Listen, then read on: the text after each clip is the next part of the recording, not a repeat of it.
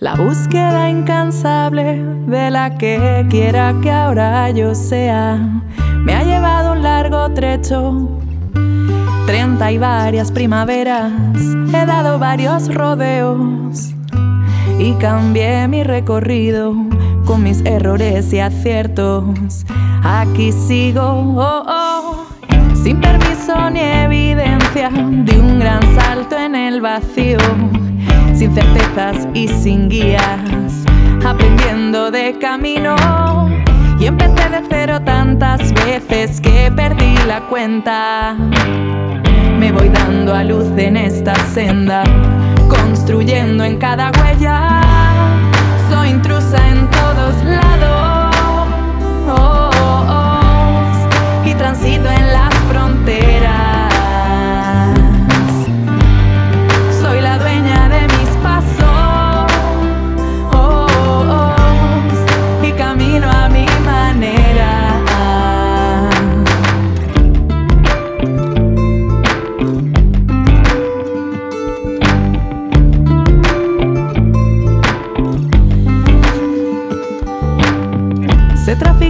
Quimeras. Se televisan los triunfos y definen éxito y fracaso los que comercian con humo y se pagan altos precios al caminar por tu cuenta.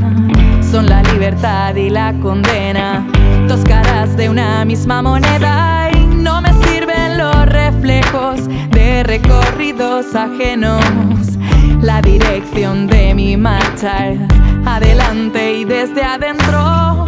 Y aunque el horizonte a veces es un arenal baldío, soy la reina de mi reino, soy dueña de mi destino, soy intrusa en todos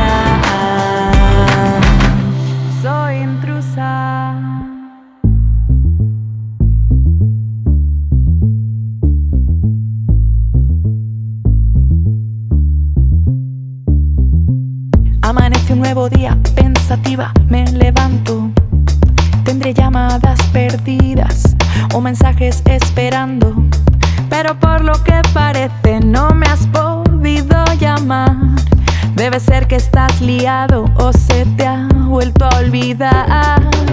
No te estoy buscando en Facebook, no es que yo te esté espiando. Esto no es lo que parece, si ya casi te he olvidado. Estoy centrada en mi vida, no te echo tanto de menos. Lloro casi todo el día, pero tengo ratos buenos. En materia emocional no hay razón que me consuele. En materia emocional me declaro inconsecuente. No hay teoría que me sirva, no hay razón que me consuele.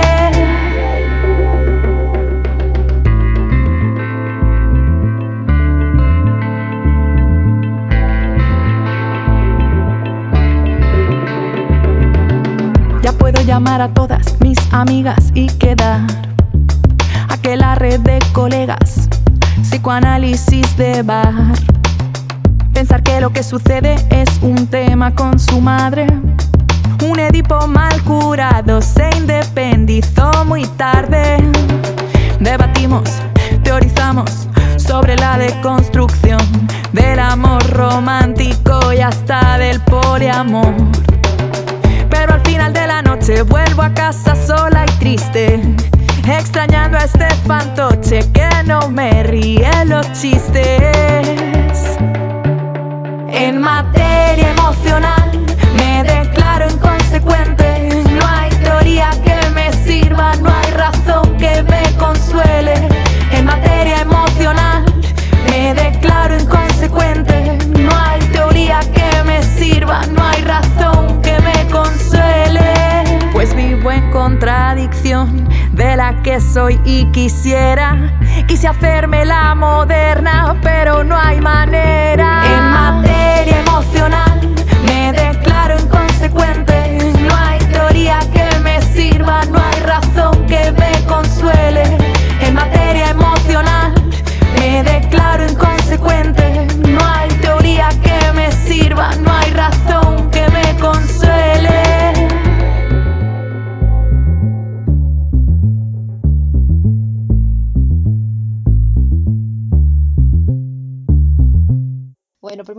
nada, pues muchísimo gusto, Virginia, en conocerte. Muchísimas gracias por, por esta llamada para poder este, hablar contigo sobre tu trabajo.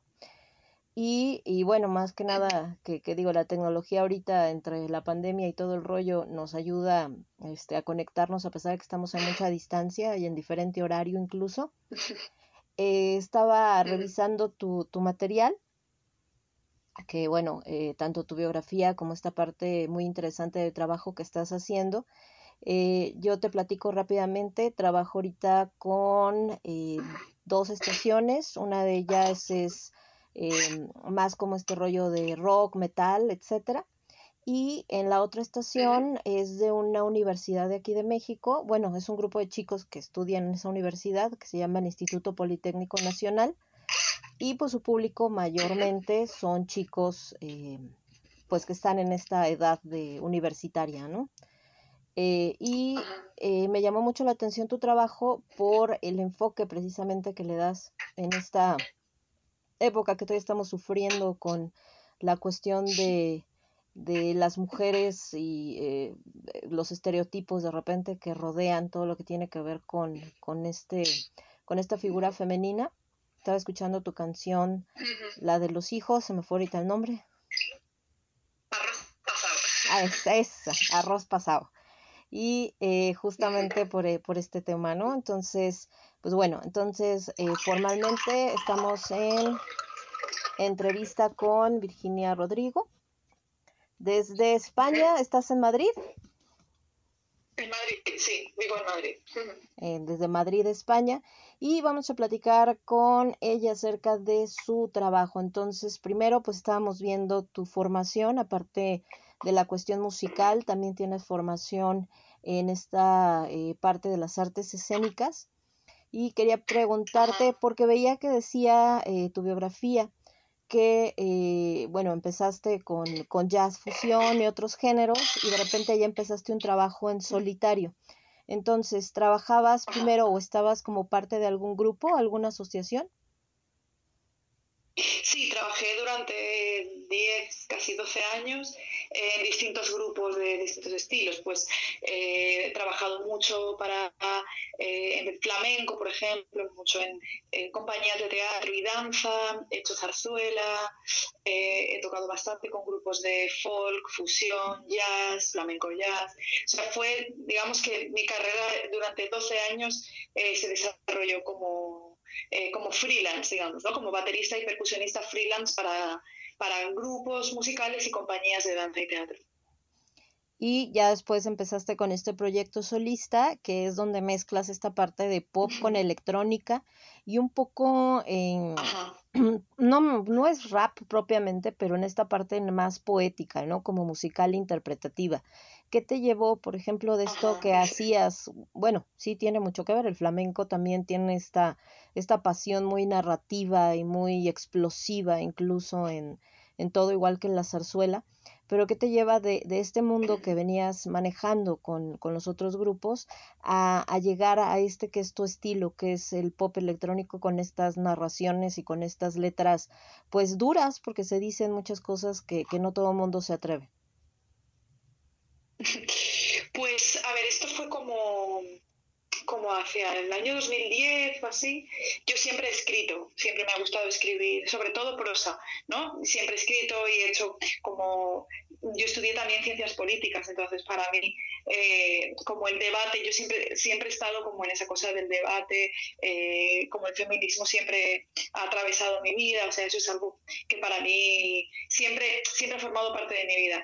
Y, y bueno, en 2010 empecé, retomé la composición, retomé otra vez la guitarra, el piano, y, de repente me dieron ganas de unir lo que yo hacía escribiendo, que escribía como sobre todo ensayo, la parte más de escritura de prosa, yo dije, ¿cómo puedo yo coger esto que quiero decir, porque para mí era importante la parte conceptual, eh, he tocado, casi siempre he tocado música instrumental, entonces echaba de menos eso, ¿no? Como pensé cómo puedo aunar la música con, eh, con todo lo que quiero decir, ¿no? Y, y, entonces empecé a hacer letras, empecé a componer. Eh, al principio era más, mm, el primer disco es más pop, quizá es más cantautor, ¿no? Eh, digamos más al uso, es más canción, ¿no? El, el disco anterior. Y este quizá es sin ser rap, pero sí que es un poco más rapeado, es un poco más declamado, no sé cómo decirlo. Quizá, aunque sigue siendo muy musical, pero digamos que empecé haciendo una cosa más tipo cantautora y, y terminó en una cosa un poco más así rapeada. Y bueno, porque para mí también es una forma muy clara y muy directa de, como para poder decir las cosas. Y como también es el mensaje es bastante claro y directo, pues, pues ese ha sido el desarrollo un poco. Y, y, y hasta aquí ha llegado este disco. No sabemos cómo será el próximo. de que, mezclarás ahora nuevas inspiraciones. De post pandemia, que todo va a ser ahora post pandemia, de toda esta vida que nos cambió completamente. Y bueno, precisamente con, con este tema, eh, digo, aquí en México ha sido bastante complicado para los artistas, digo, a nivel mundial. Entonces sí me gustaría saber tú, cómo has vivido este proceso, también esta este proceso de tener que estar encerrados, de repente la incertidumbre y todo esto, y más con la formación que tienes, como dices, ciencias políticas, bueno, eh, se ha movido todo, ¿no? No solamente a nivel civil, sino también los gobiernos de todos los países, pues bueno, han tenido ahí situaciones bastante complicadas. ¿Cómo ha sido para ti este proceso? Pues bueno, la verdad los primeros meses de encierro, pues bueno, al final aquí, mm, me refiero, en estos países de Europa, pues tenemos un privilegio muy grande que es poder quedarnos en casa, ¿no? Aquí había mucha gente que se quejaba y todavía hay gente que se queja de que se tiene que quedar en su casa, pero quedarte en casa es un privilegio al final. Me consta que no todo el mundo en México y en otros países se puede quedar, ¿no? Y tienen que salir a trabajar y eso significa poner en riesgo su vida y la de sus familias. Entonces, eh, claro que hay una parte dura, hubo una parte dura en el encierro. Eh, por otro lado, mm, ya te digo, para mí esos, esos casi tres meses que estuvimos encerrados, como desde marzo hasta junio, eh, al final la vida de encierro se parece mucho a la vida de un músico. Quiero decir, a mí no me cambió muchísimo la vida tampoco, porque yo me paso el día en mi casa componiendo y escribiendo, entonces yo personalmente el encierro no lo viví tan mal. Ya te digo que para mí, insisto, yo tengo una casa que es grande, eh, convivo con mi pareja, o sea, porque yo sé que hay gente para la que, ha estado sola y para la que ha sido muy duro también. También eh, hay países de Latinoamérica donde todavía están no sé cuál es vuestra situación, pero en Argentina y en Chile la gente sigue todavía encerrada. Tengo una amiga en Chile que ha estado encerrada hasta hace tres semanas. Entonces, bueno, aquí lo, para mí aquí ha sido todo bastante light, ¿no? La parte del encierro, por lo menos.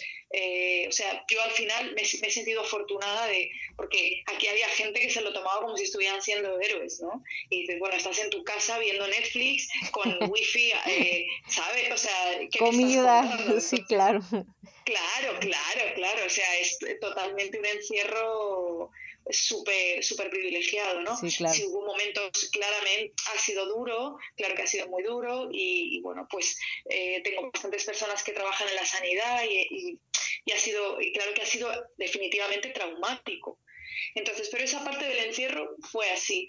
Ha sido bastante duro después del encierro, ¿no?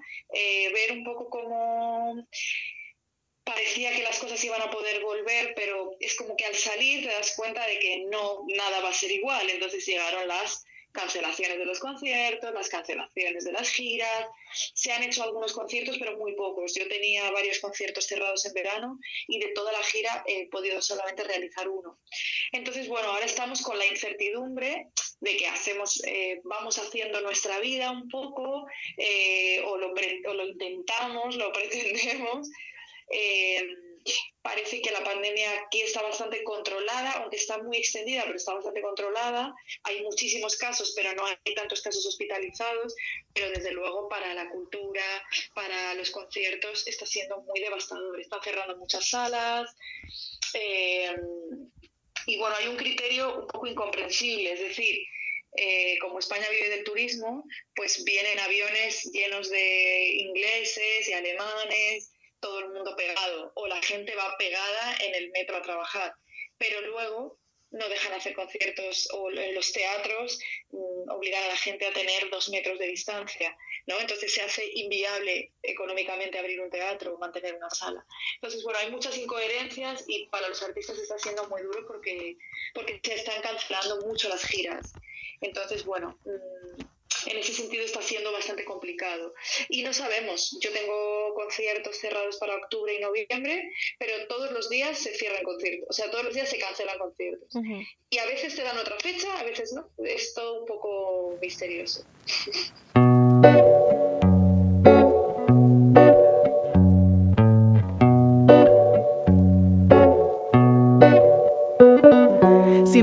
comienzo una nueva jornada, el día por delante y muchas ganas de nada. En mi mesa de trabajo sigo esperando que lleguen, cada día con paciencia, pero nunca sucede. Día tras día, las musas esquivas se cruzan de brazos y me desafían, me retan, se burlan, escapan, me evitan, me dejan plantada y rehuyen nuestra cita. Pasan las horas, pasan los días, camino en la bruma, me siento perdida, senderos inciertos, paisajes opacos. Atravieso el desierto incierto de la página en blanco. La página nibia, el miedo latente, las voces que dicen no puedes.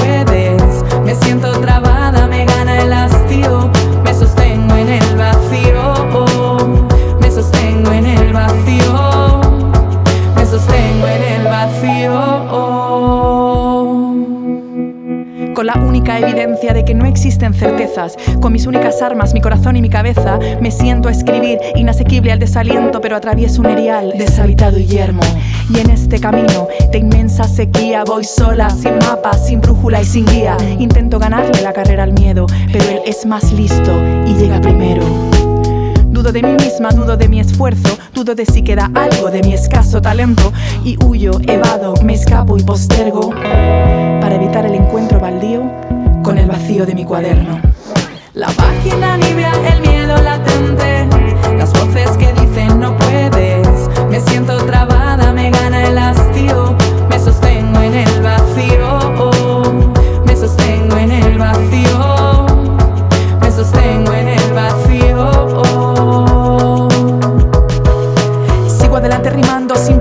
con prosa pese a las burlas y las chanzas de las musas caprichosas. Descifrando cada día un acertijo distinto voy a encontrar la salida de este laberinto. Suelto la exigencia suelto el miedo. Intento jugar sin juzgar. Entiendo que esto es un juego y ya no empujo más el río. Asumo que es un proceso. Entiendo que no tengo el control de nada de esto. La página nibia el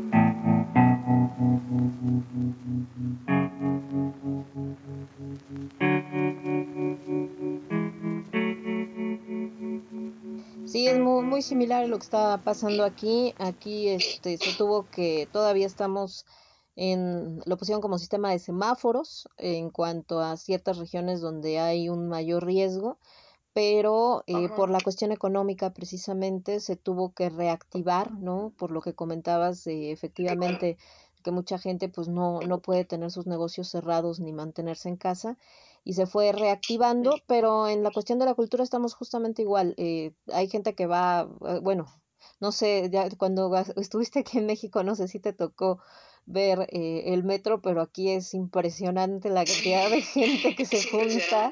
Es impresionante.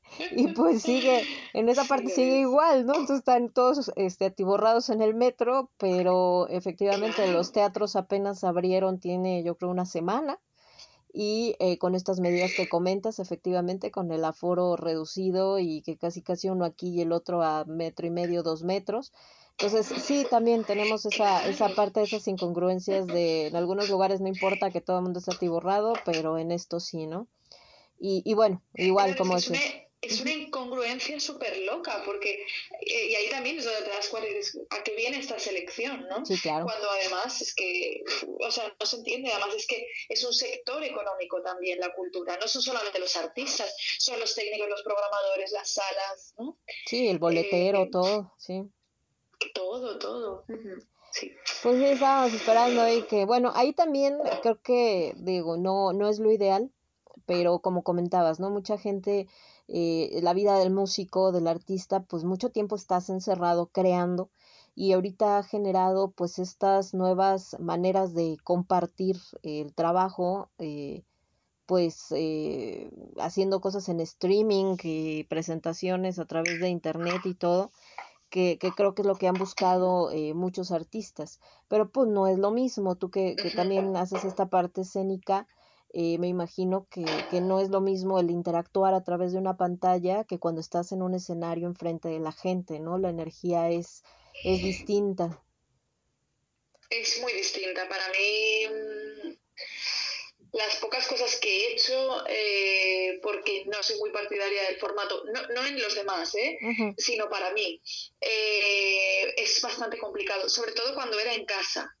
Eh, hay algo de hacer, porque ahora también están haciendo, de repente están haciendo cosas en streaming en teatros, en eso, y eso es, es raro también, pero por lo menos hay un espacio eh, hay como que yo siento como que se, se está más arropado, como que no, no, te sientes tan solo. Para mí hay algo de la energía, también por cómo es mi show en directo, ¿no?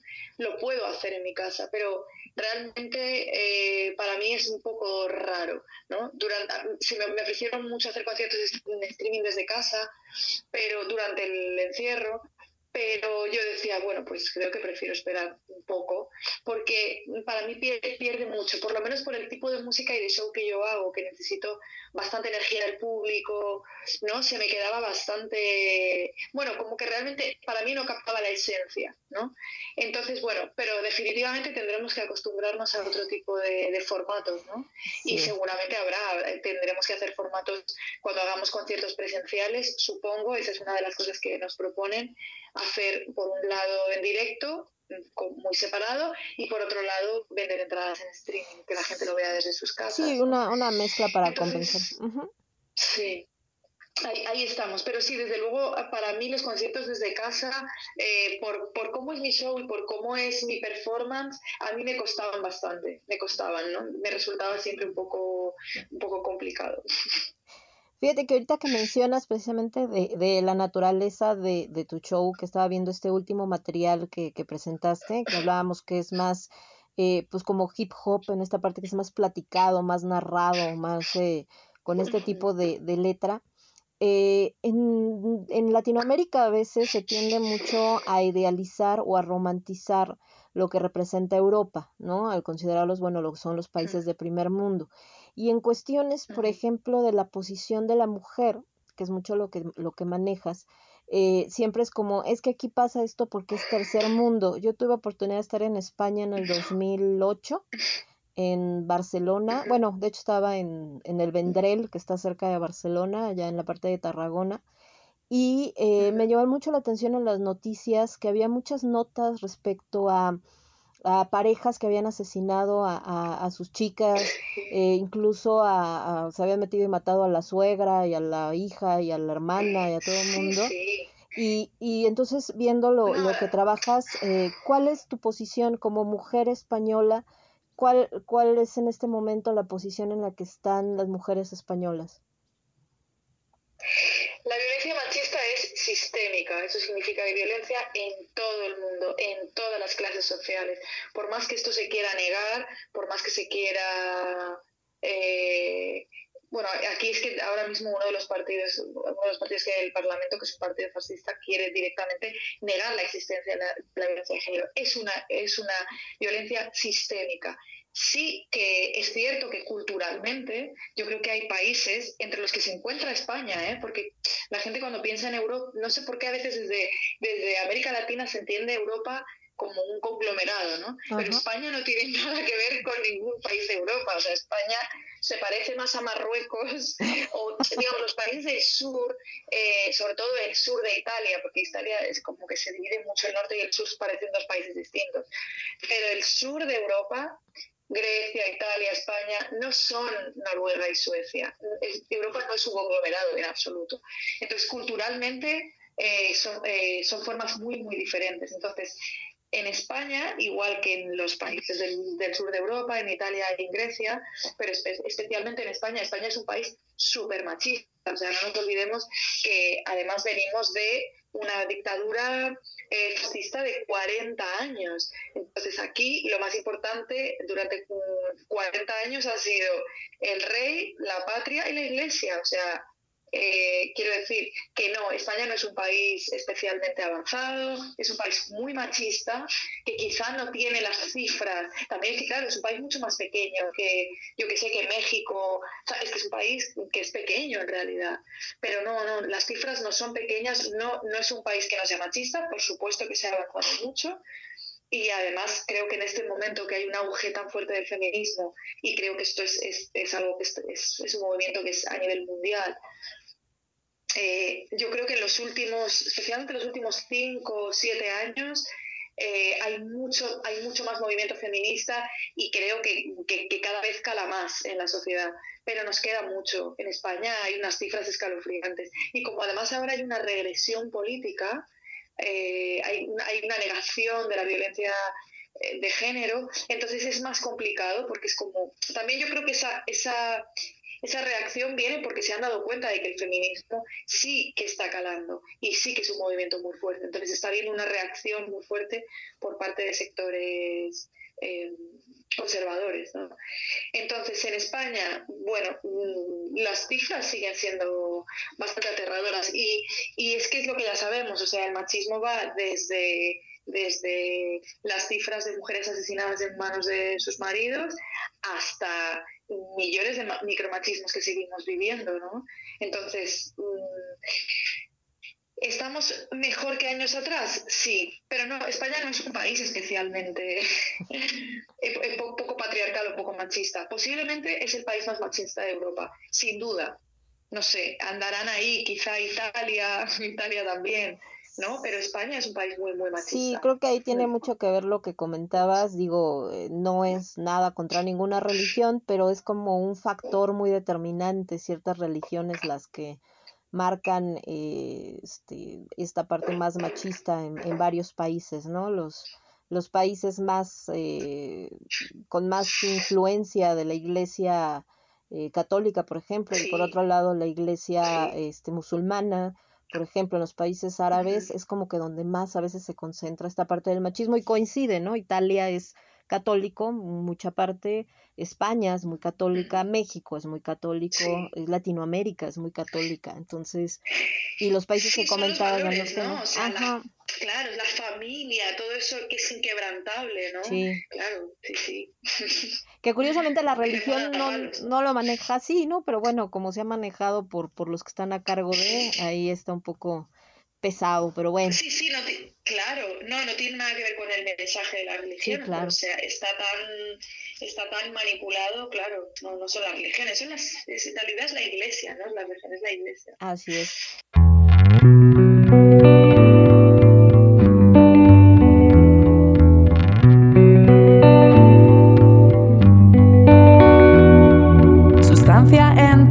Contenido, continente que me habita y me sostiene, entidad, organismo, portador y morada del sí mismo, habitar tu ser, morar en tu cuerpo, acceder a tu verdad a través del movimiento, deshacer las trabas, estrenar caminos, conquistar lo genuino, danzando en lo subversivo, liberar espacios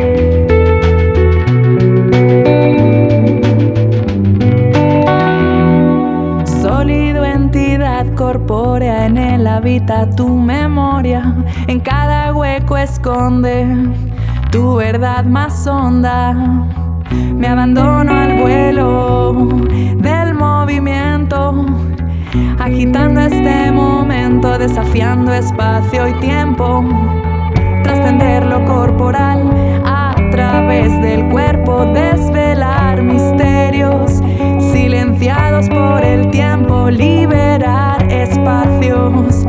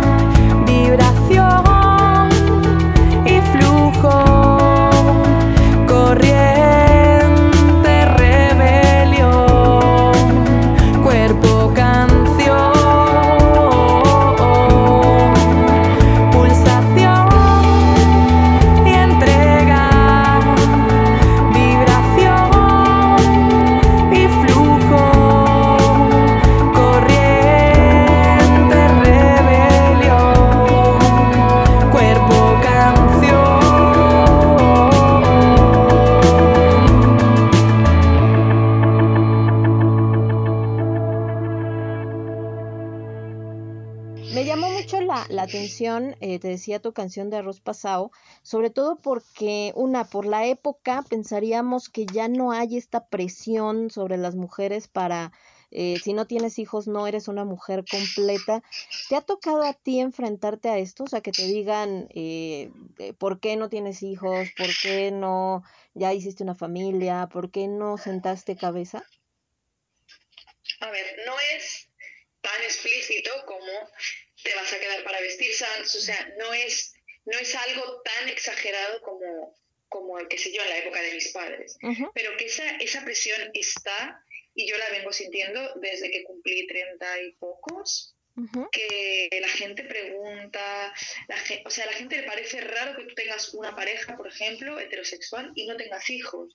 Eh, claro que se espera, se sigue esperando, pero me pasa con gente muy cercana, me pasa con gente de mi familia, me pasa hasta con amigas, incluso con amigas que también son feministas. O sea, hay esta, esta presión está, yo misma vivo esa presión. Yo misma muchas veces eh, me, me lo pregunto, eh, como yo ahí veo que, que estoy súper condicionada, ¿no? No es, y, y creo que, y que me siento condicionada precisamente porque soy una mujer. Creo que si fuera un hombre no me sentiría tan condicionada en absoluto, ¿no? Entonces sí que creo que sigue siendo una presión muy grande eh, y sí, parecen los temas que están superados, pero los temas que están superados al final, si tú rascas, bueno, es que no hace falta rascar mucho, es que no hace falta, o sea, está ahí, sigue estando ahí, las preguntas siguen estando ahí, sí, me lo han preguntado muchísimo, me lo han preguntado muchísimo. Y tengo amigas que tienen hijos que, que me hablan de, de, cómo les, de cómo les preguntan que cuándo van a tener el segundo hijo. O sea, Sí, claro. hay, o sea, la canción lo que intenta poner de manifiesto es cómo las decisiones y los cuerpos de las mujeres eh, siempre son de dominio público. Hay algo que es de dominio público, ¿no? Es que alguien te pueda preguntar, que, al- o sea, es una pregunta absolutamente fuera de lugar.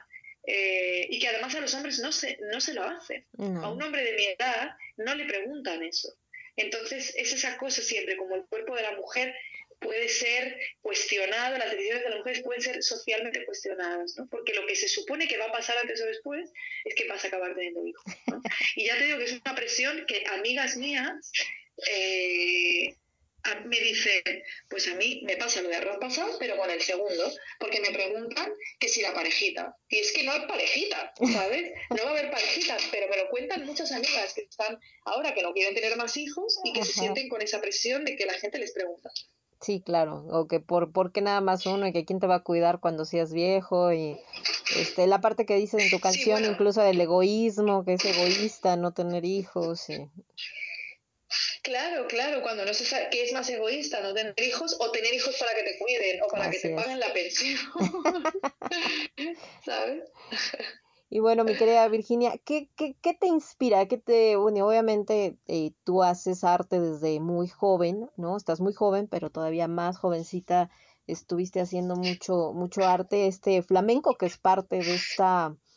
A mí el flamenco me llama mucho la atención porque aparte de que es como mucho el corazón de España en general, es eh, para mí es como una fusión de muchas cosas que conforman España que vinieron de otras culturas también, ¿no? poco la influencia árabe, la influencia gitana, o sea, tiene un poco como de todo esto y es como muy pasional, muy explosivo. ¿Qué, qué mueve a, Virginia? ¿Qué, ¿Qué te mueve dentro? ¿Qué te inspira para hacer lo que haces, para crear? ¿Qué me mueve, qué me inspira para crear? ¿Te, refieres a mi música? Como lo haces, pero sin relación con el flamenco, ¿no? ¿Te refieres sí, a no, en, general, digo, menciono el ah, flamenco porque al final es parte de, de, lo que estuviste haciendo mucho tiempo, que también es como un, un motor, ¿no? Porque es una conexión con, con, tu raíz, con tu, con tu nación, pero en general, ¿qué te, ¿qué te inspira al trabajo que haces, no? Digo, no solamente este disco ni el anterior, sino en general, a todo lo que has creado de arte. Inspira, yo creo que hay, para mí hay un motor importante, la verdad es que no lo sé, mira, esta pregunta me la hacen muchas veces y me paso la vida como intentando inventar una respuesta, porque realmente no lo sé. A mí las cosas me fluyen, me brotan, no lo sé. ¿Qué es lo que me mueve? Pues mira, a veces me mueve la rabia y la, ¿no? Y, y, y la cosa de la, de, bueno, la parte, parte más reivindicativa creo que hay una parte importante que a mí me mueve, una parte reivindicativa, ¿no? Creo que ese, es uno de mis motores, ¿no? Es como... está en mí mucho esa cosa de, la reivindicación o de las cosas que me, que me enervan o que no me gustan del mundo. Pero luego hay canciones que también... Hay una vertiente más peleona y luego tengo una vertiente como más personal y esa más personal en realidad digamos que mi segundo o quizá mi primer tema favorito son mis propias neuras personales, ¿no? Eh, mis, digamos, mis, mis incoherencias, mis contradicciones. En mis discos hay bastante de eso también. Hay una cosa muy, muy de eso, sobre todo hablar de mis contradicciones.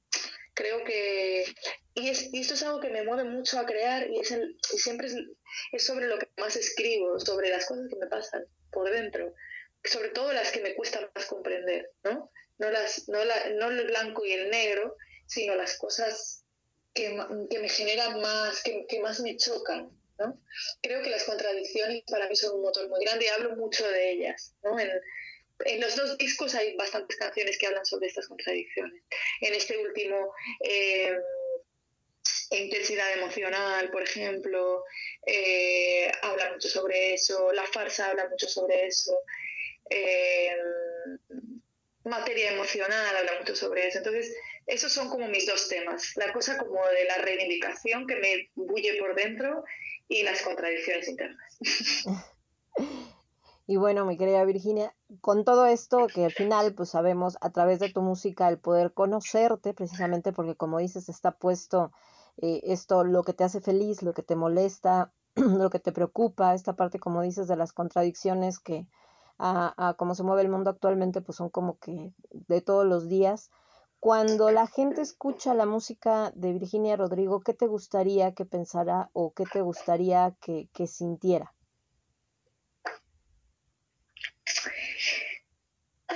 Pues yo que sé, que sientan lo que tengan que sentir. Esto ha sido mucho mi... Sí, esta es una de las cosas que, que, tengo puesto en el disco, ¿no? Es un disco muy ecléctico, además, La Intrusa, este último, es un disco muy ecléctico, con el que toca estilos súper distintos. Y, y cuando lo hice, sabiendo que era un disco muy heterogéneo, precisamente es una, digamos que el disco tiene como una dedicatoria, tiene un escrito, y justamente lo que digo es que estas canciones vayan donde tengan que ir y lleguen donde tengan que llegar, ¿no?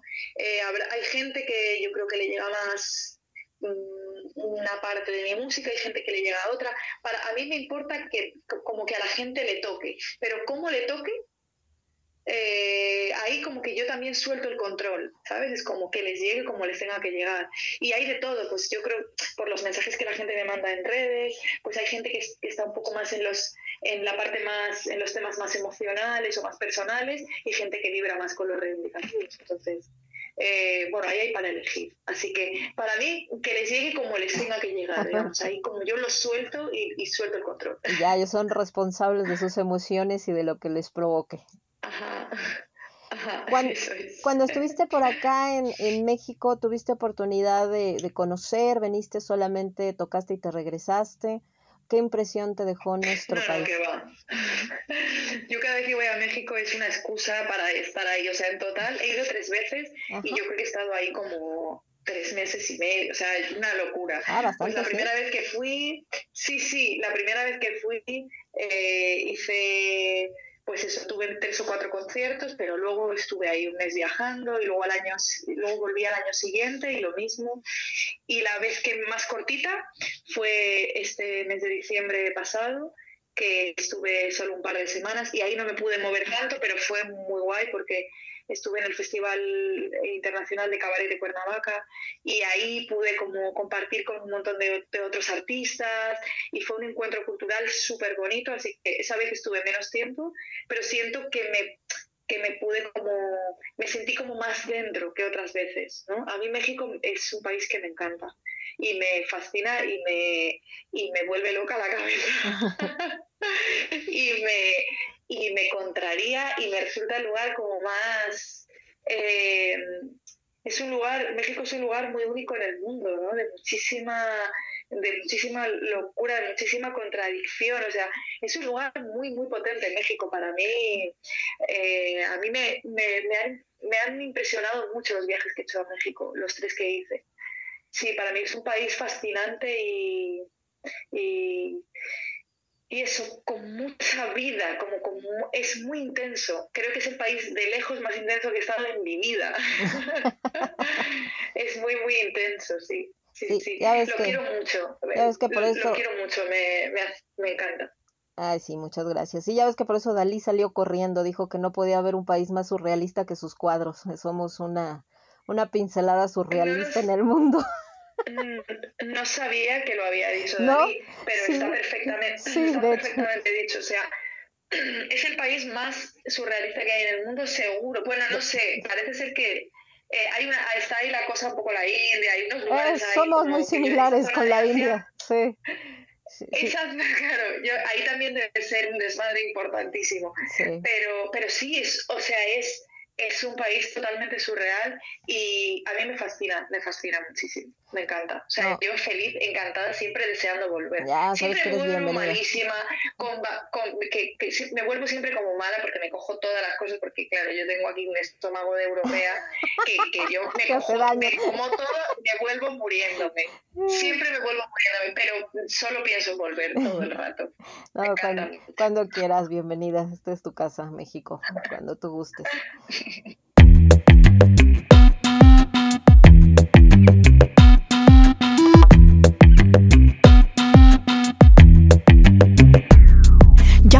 los 30 y estoy satisfecha, pero a mi alrededor la gente sospecha. Desde hace algún tiempo todos me preguntan cuándo voy a tener hijos si estoy en edad fecunda. Me dicen con el tiempo el instinto te llama, pero van pasando años y a mí nada me reclama. Todos me advierten, me dan su opinión. Todos me dicen se te pasa el arroz. Que un don me ha sido otorgado, he de cumplir mi papel. Hay un tic-tac biológico que apunta a mi 100. Arroz pasado. Tic-tac, tic-tac. Arroz pasado.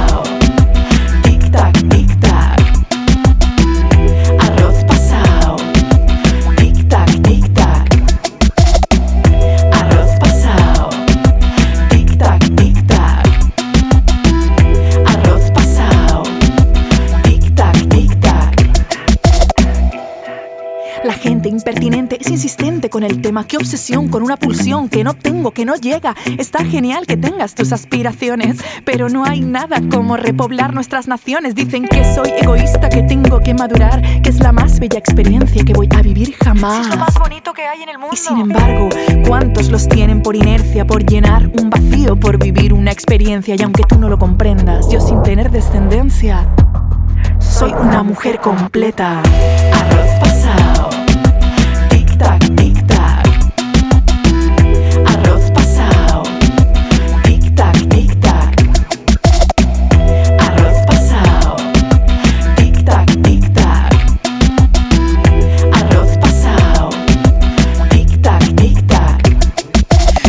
De normal, de hormonal o cultural. Solo sé que reproducirme no es mi prioridad. Tal vez no es tan difícil de aceptar. No, no. Tal vez pienso que en el mundo somos demasiados ya. Por ahora pariré textos, canciones, rimas.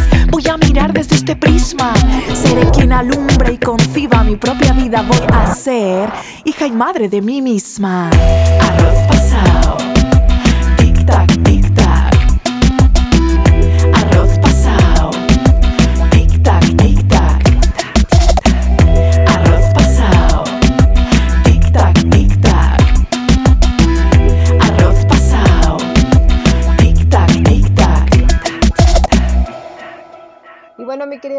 Para... Cuando me vuelvan a llamar. Claro que sí. Eh, sí, de hecho hay un festival en octubre. eh, de hecho pensaba mandarle tu, tu link a, a los chicos que están organizando, sobre todo porque por los temas que, que manejas, eh, pues creo que quedaría, porque es en este festival están buscando toda esta parte de la inclusión, la resiliencia, etcétera. Entonces, y una parte muy importante con estos temas relacionados con la mujer, entonces que creo que cabe perfecto, ¿no? Y a lo mejor no tanto para estar físicamente porque estamos como en este rollo de de este de, de que mitad es en línea, mitad es este presencial y todo está así como por conexiones, pero bueno, es una puerta creo y, y para conectar también parte de tu trabajo pues con otra parte de la pues obviamente de la audiencia mexicana, ¿no? Creo que se pueden hacer ahí cosas cosas interesantes, pero bueno, te, te les paso yo el contacto, te paso el contacto, ya si se hace algo estaría sí, sí. maravilloso. Genial. Qué bueno, muchísimas gracias. Qué No, bien, no, no, encantada. al Yo contrario. Y eh, ahorita me decías, algunos conciertos probablemente están programados para octubre, todavía con esta, pues obviamente, eh, cu- cuestión de si sí, si no, que todavía no se sabe muy bien, pero ¿qué planes futuros tienes en este momento para tu, para todas tus presentaciones? Así digo, lo que está puesto, aunque sabemos que está la posibilidad de que se mueva. Pues mira, hay puesto, eh, creo que es el 17 de octubre, me parece, es que ahora mismo no tengo aquí el, Sí, la no te agenda, pero preocupes. Ujú. tengo el 17 de octubre en Madrid, eh, en un centro cultural, a las dos semanas, creo que es el 20 y pico de octubre, un festival muy bueno aquí de, de humor feminista que hay en Rivas, eh, que este además tengo muchísimas ganas. Y después, bueno, tengo muchísimas ganas de todo, la verdad. No lo digo muy alto porque me da pánico que se cancele. Sí, no, no, no, no, mejor que, no- que no octubre. se cebe. Decimos y en noviembre, Ajá. En noviembre, eh, creo que es la primera, es que no tengo ahora mismo, la- lo miro si quieres luego, espera. Sí, un no, no, sí. que sí que puedo acceder. Espera un segundo que Sí, tengo claro. el calendario aquí te lo, sí que lo puedo decir. Eh, era, perdón, en Madrid el 16 de octubre, el viernes 16 de octubre, el, el Festival de Humor Feminista que es el día 24 de octubre, sábado, y el 6 de noviembre, ojalá esto también cruce mucho los dedos, en Tenerife, en un festival eh, también muy interesante de performance. Tenerife es una isla de las Islas Canarias y me encanta tocar en las islas, eh, así que ojalá también salga ese. Estos son los tres conciertos que hay por ahora. eh, ahora para otoño cerrados, así que crucemos los dedos para que se puedan hacer. Claro que sí, esperemos que sí. Y de tu material, ahorita, bueno, estás promocionando este disco, ¿tienes ya preparado, proyectado el siguiente? Pues la verdad es que no. no, porque en principio, eh, claro, yo después de sacar el disco, pues la idea era hacer gira, gira, gira durante todo este año.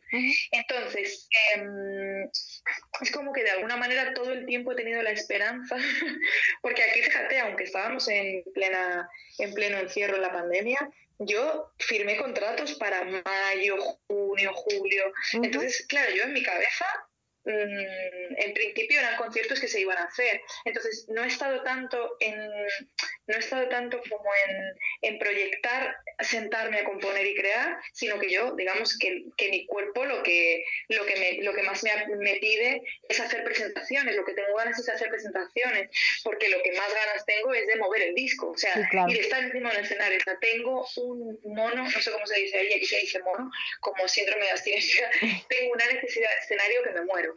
Ahora bien, eh, tendré seguramente que, que reorganizar, viendo que efectivamente después los, los del verano, sí, yo ahora en verano me fui de vacaciones porque también ha sido bastante presión psicológica todo esto, entonces aquí nos hemos ido de vacaciones, es la vuelta al cole que se llama, entonces hemos vuelto ahora en septiembre y, y, realmente yo estoy ahora sentada en eso, ¿no? Pensando que de verdad sí se va a poder hacer de presentaciones y si, bueno, y si tengo que sentarme a, a volver a escribir y componer.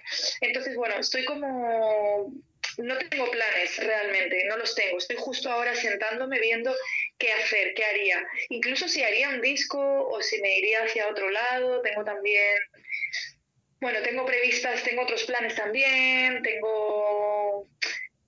Es que no quiero hablar mucho todavía de eso, pero bueno, tengo muchos textos todavía por publicar, entonces a lo mejor si realmente se da una época de no estar encima del escenario, a lo mejor puede ser el momento de publicar textos que hace dos o tres años que tengo una propuesta de publicar mis textos. Entonces, bueno, fluiremos con lo que salga. Yo voy a fluir, o sea, fluiremos con lo que la vida nos, nos mande. Nos dé, perfecto. Y bueno, por último, si nos puedes compartir eh, tus redes, dónde te pueden encontrar, dónde pueden encontrar tu música. Digo, bueno, yo ya lo tengo, ¿no? Pero para que quien nos escucha, quien escuche la entrevista, sepa dónde buscar tu, tu música. Pues mi música, tanto en Spotify como en YouTube, como en Instagram, me pueden buscar como Virginia Rodrigo. Si ponen Virginia Rodrigo en cualquiera de estas eh, tres redes, mi música está en Spotify y en y en YouTube. Y, mis redes son Virginia Rodrigo en Instagram. Y bueno, es que Twitter ya estoy un poco abandonándolo porque me estresa mucho Twitter. Es un lugar un poco estresante. Pero bueno, estoy en Twitter como percoautora, pero también si ponen Virginia Rodrigo, estoy en todas las redes ahí. Así que si quieren ver o quieren, y, bueno, también en la página web, ahí iré subiendo, eh, también la página web es virginiarodrigo.com en todos estos sitios pueden ir viendo los conciertos que suba o las próximas, los próximos proyectos, ya sean disco, libro, actuación, streaming, performance o vaya usted a saber qué será lo que, salga. Eso es. Pues muchísimas gracias, mi querida Virginia. De verdad fue un gustazo y, una, este, un honor hablar contigo. Eh, compartir este, este ratito, bueno, tanto lo que, lo que estás trabajando, lo que, lo que te gusta, lo que amas y eh, pues dejar un poco de, esto para que la gente lo conozca y para que también se acerque más a esta nueva propuesta musical y pues muchísimas gracias también por, por tu tiempo, por compartir con nosotros este, este ratito. Muchísimas gracias a vosotros por, por, por, escribir, por llamarme y por contar conmigo. Yo, la verdad, encantada. O sea, ya sabéis que yo me encanta hacer cosas con México, así que feliz y encantada. Así que gracias a vosotros por llamarme. Pues muchas gracias, que tengas una excelente noche, porque bueno, digo, ahorita estamos grabando la entrevista precisamente por la diferencia de, de horario. Mis programas son normalmente a las 10 de la noche hora de México y pues ni que levantar a Virginia a las 5 de la mañana para hacer la entrevista. No era muy buena No, no era muy buena hora, sí, ya sé. Exactamente, entonces por eso mejor la, la grabamos pero este pues bueno no no es la última por supuesto eh, digo también están abiertos este programas para para cualquier cosa que nos quieras compartir que nos quieras platicar que vayan surgiendo en el futuro. Y pues nuevamente pues muchísimas gracias. que descanses y que tengas una, una excelente noche. Muchísimas gracias a vosotros y, y nada encantada y cuando surjan nuevas cosas y colaboraciones os iré avisando cuando haya nuevas cosas y seguimos en contacto. Perfectísimo. Muchas gracias. Un abrazo. Que tengas muy buena noche. Un abrazo, Laura. Bye. Buenas noches. Gracias. Bye. Bye.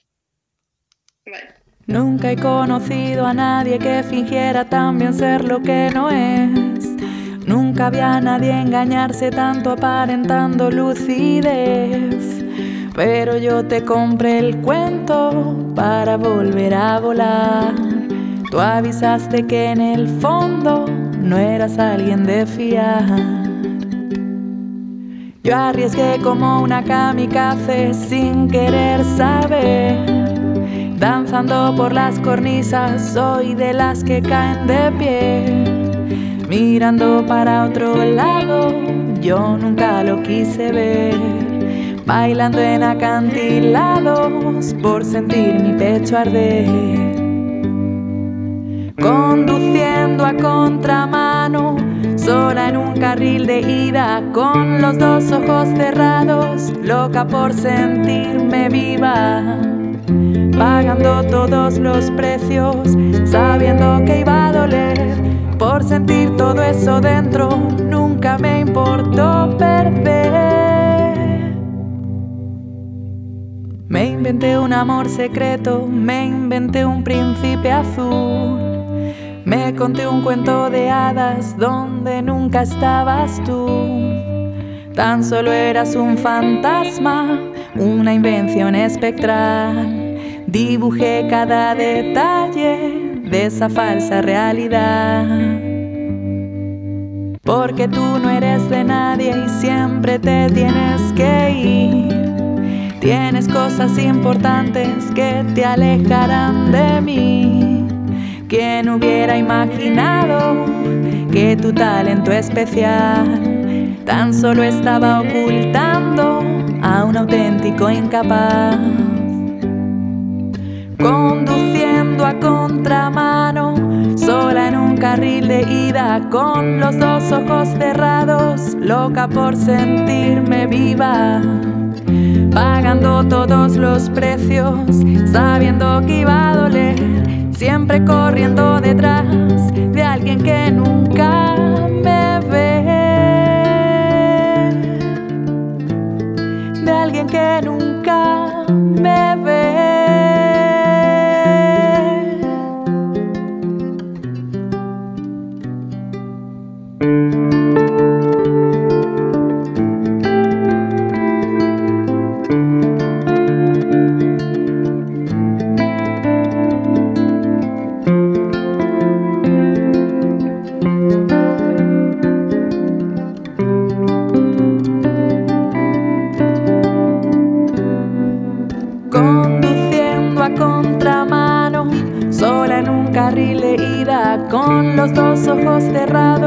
Loca por sentirme viva, pagando todos los precios, sabiendo que iba a doler, por sentir todo eso dentro, nunca me importó